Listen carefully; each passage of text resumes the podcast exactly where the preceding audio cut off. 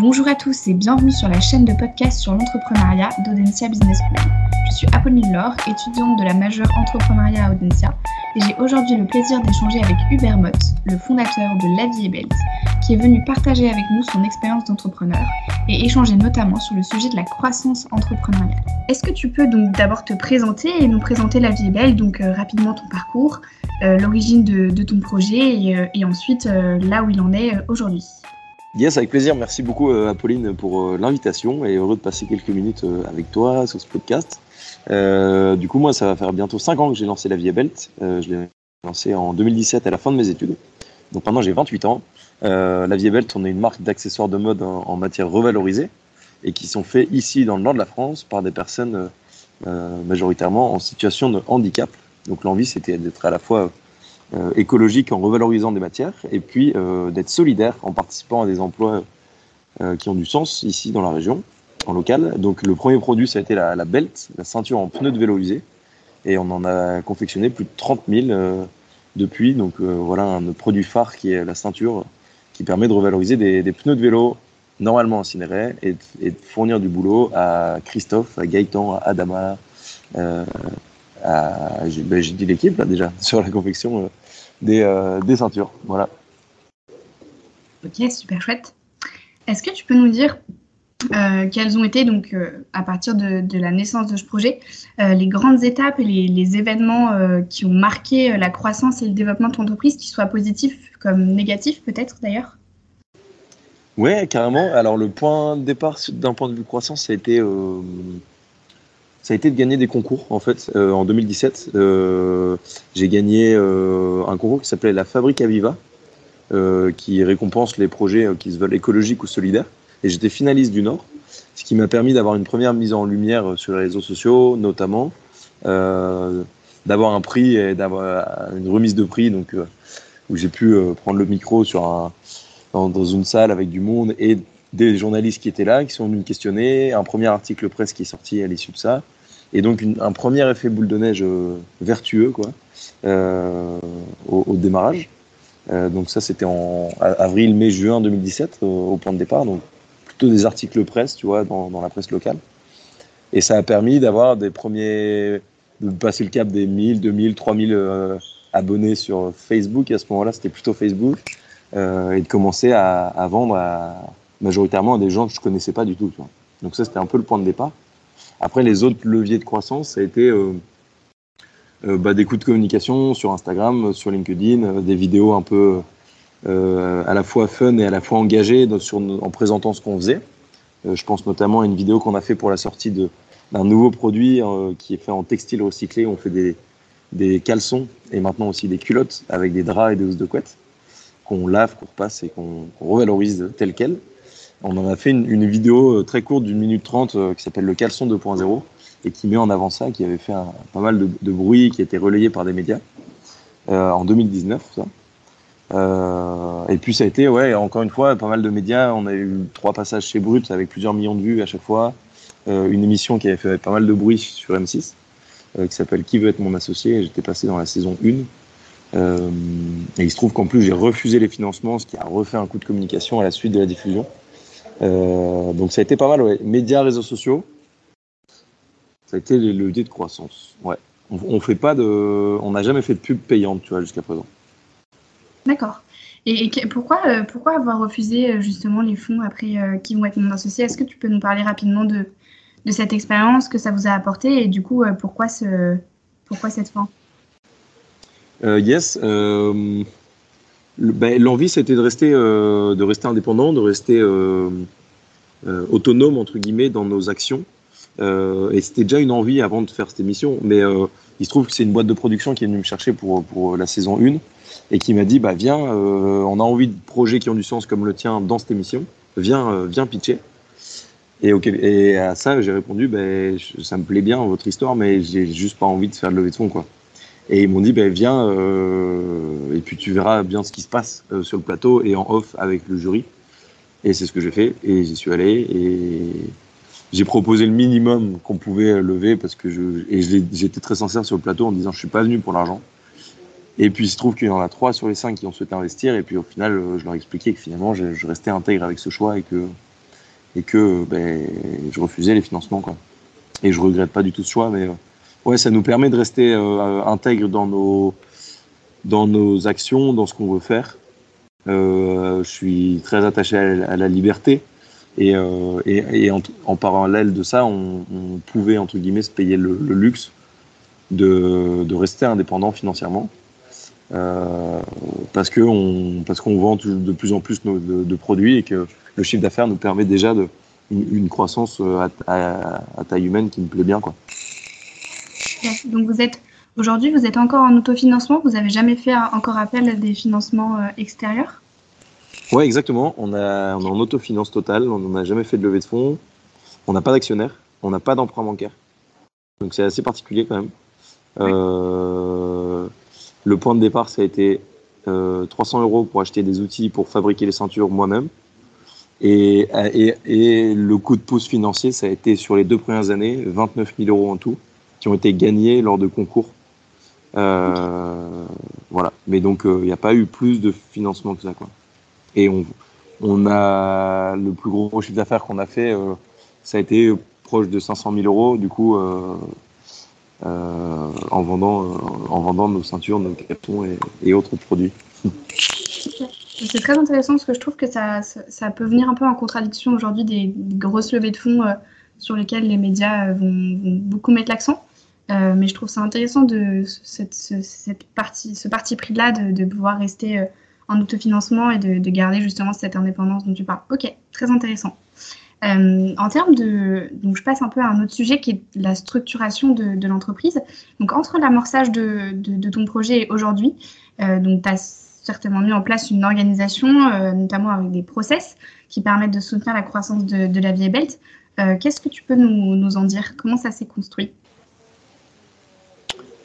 Euh, tu, tu, parles donc des différentes levier de ouais, d'évolution de l'entreprise Ouais, enfin, comment est-ce que vous avez réussi à vous, à vous structurer Au début, j'imagine que tu étais tout seul, du coup, vu que tu es le seul fondateur.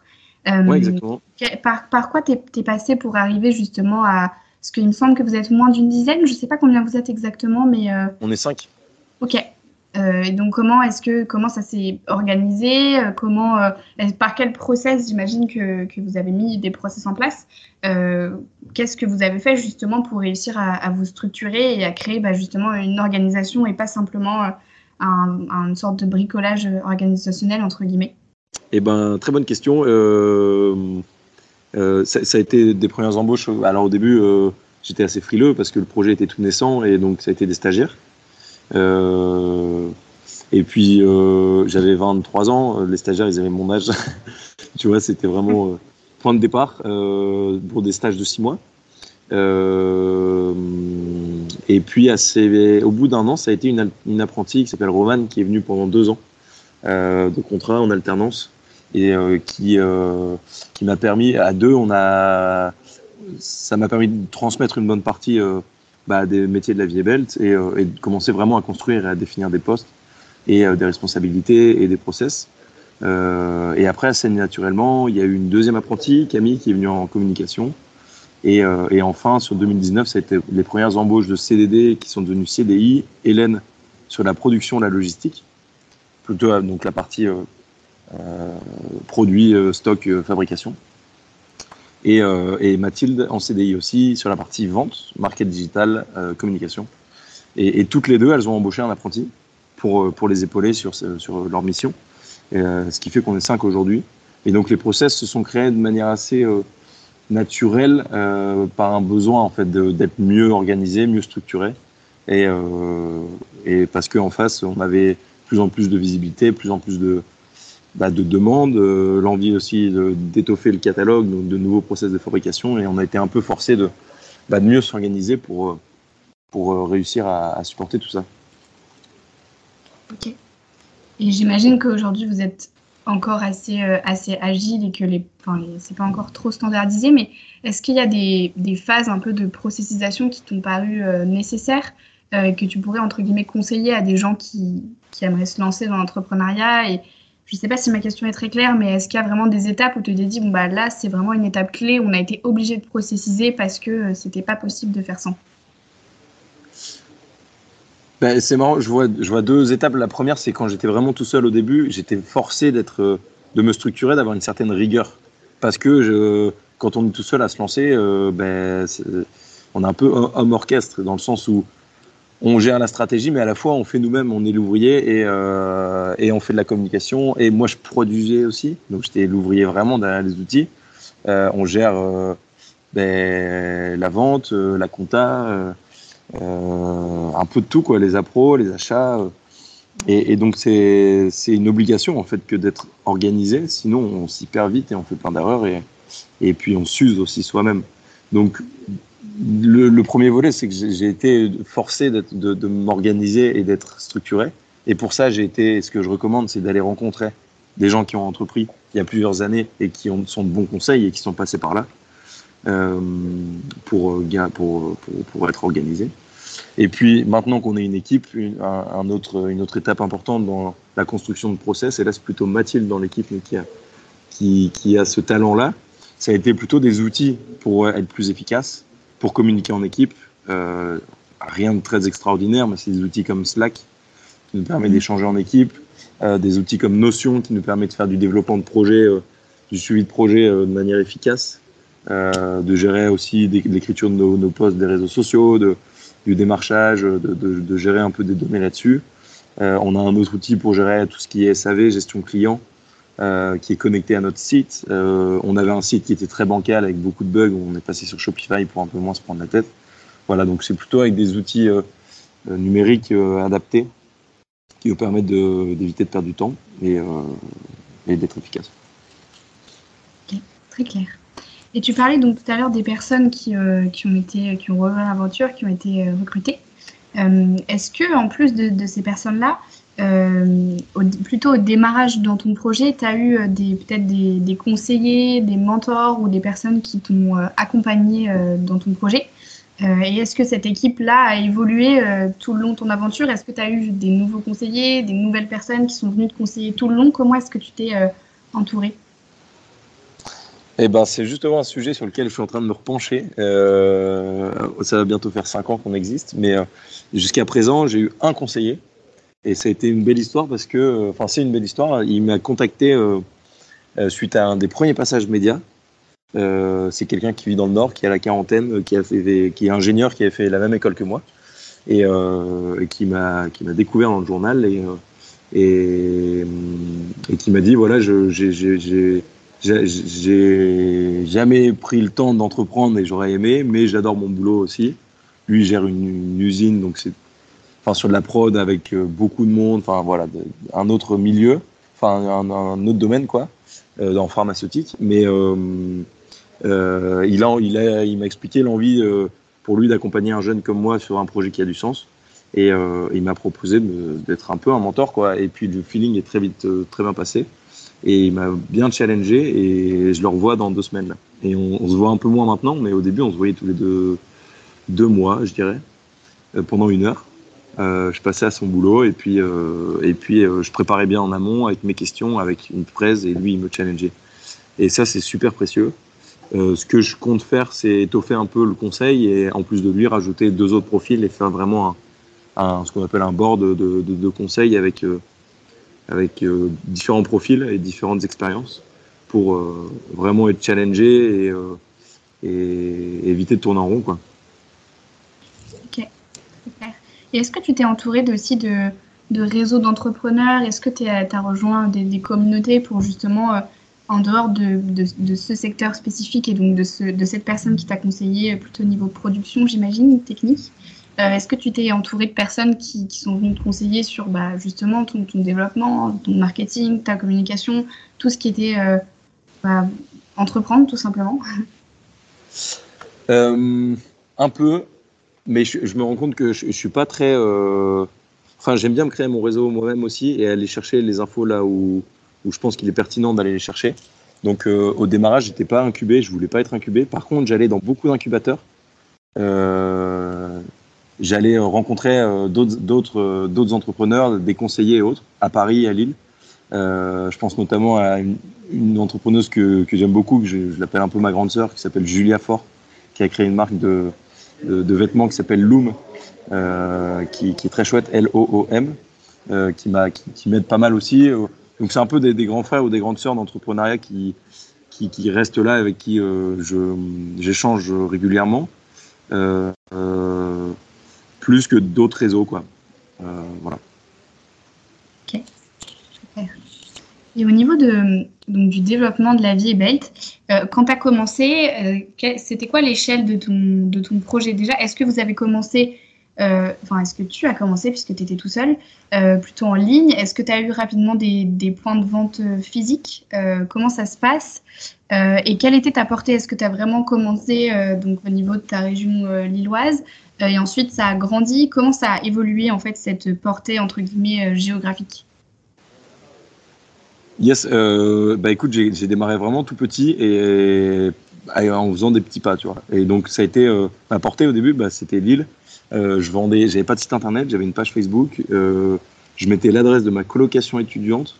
Je vivais dans ma coloc euh, où j'avais installé l'atelier et les gens venaient acheter chez moi, tu vois. Enfin, c'était voilà, démarrage et euh, super précieux parce que du coup, ça m'a permis de rencontrer assez rapidement, enfin, d'être en lien direct avec avec mes potentiels clients Assez vite, ça a été des, ventes de manière ponctuelle dans des lieux physiques à Lille. Et là, le projet a commencé à prendre un peu plus d'ampleur et, euh, à être connu ailleurs qu'à Lille. Et, là, sur Facebook, de plus en plus de gens me disaient ben, Moi, j'habite pas à Lille et j'aime bien tes produits, comment on fait pour les acheter? Et c'est comme ça que j'ai pris un stagiaire qui était à l'EDEC à, ce moment-là euh, et, qu'on a fait un premier site euh, en ligne et qu'on a commencé à vendre en ligne. Et ça s'est fait, en fait, en, ça s'est fait assez naturellement. C'était une chance hein, euh, par l'arrivée de la demande en fait.